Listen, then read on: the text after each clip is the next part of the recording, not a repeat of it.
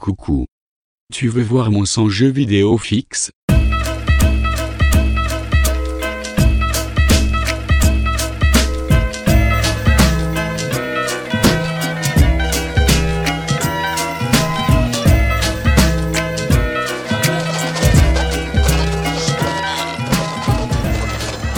Dieu. Maintenant, écoutez-moi très attentivement.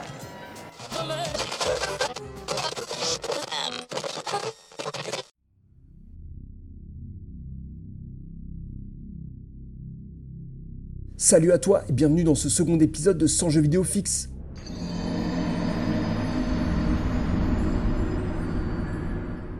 Ici, la mort n'est pas une fin, elle fait partie du voyage.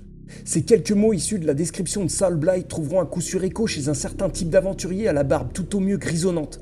Cela même ayant la capacité extrasensorielle de lire entre les lignes d'une matrice en caractère ASCII, voir en un arrobase un héros testostéroné aux généreux attributs, en un S un serpent venimeux ou en un G un vicieux gobelin.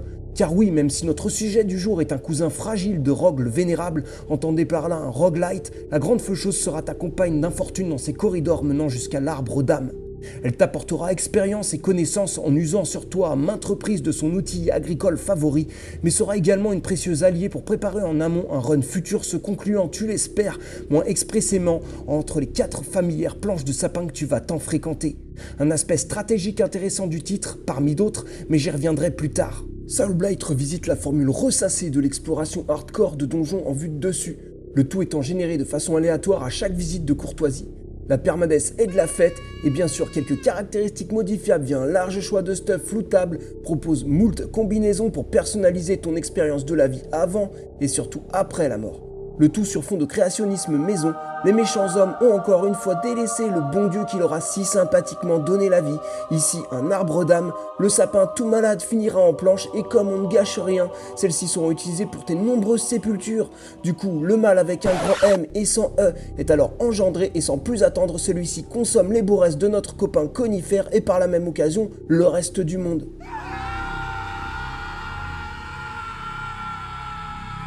Ok, je romance à peine. Heureusement, on a sous la main un anonyme élu qui, en bon citoyen qu'il est, a décidé de sauver le monde pour frimer en visitant avec sa lanterne à huile un vieux sanctuaire décrépit, abritant d'antiques technologies étonnamment bien plus avancées que celles connues alors par notre Pékin.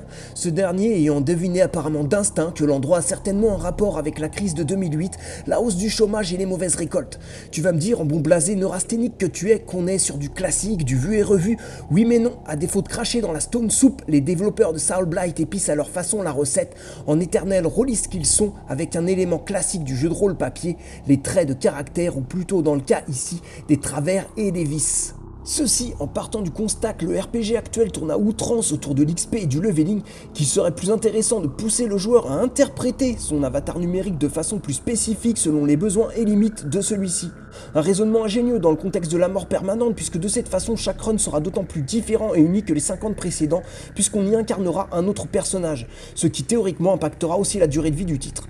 Tu auras donc à choisir plusieurs traits tout au long de ton périple afin de monter en puissance en remplissant les conditions qui leur sont liées. Par exemple, en fin gourmet, tu te attribuer un bonus en mangeant sans faim mais gare à la pénurie. De même pour l'alcoolique ou même le cannibale. Cumulables et nombreux, ces vices sont mis à jour chaque semaine par des développeurs investis. Autre particularité, en cours de route, des coffres, vases communicants dans lesquels tu pourras déposer, de façon paradoxalement optimiste, tes précieuses trouvailles pour les retrouver après ta mort dans le coffre situé dans la zone de départ afin de partir du bon pied dans cette nouvelle vie en t'équipant correctement ou en échangeant certains objets de quête contre des bonus passifs, des boosts indispensables lors des combats létaux qui t'attendent lorsque tu auras foiré l'approche discrète qui consiste à marcher à pas de loup dans le dos de tes ennemis pour un ingeste leur tordre le cou.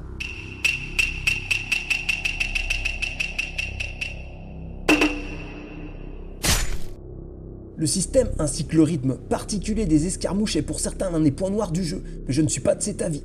Il s'agit au contraire d'une phase de gameplay exigeante et pleine de tension demandant connaissance de l'ennemi et vigilance. Gérer les distances, la barre de stamina, les esquives ou au contraire empoigner l'adversaire impuissant pour lui mettre des coups avant qu'il te repousse.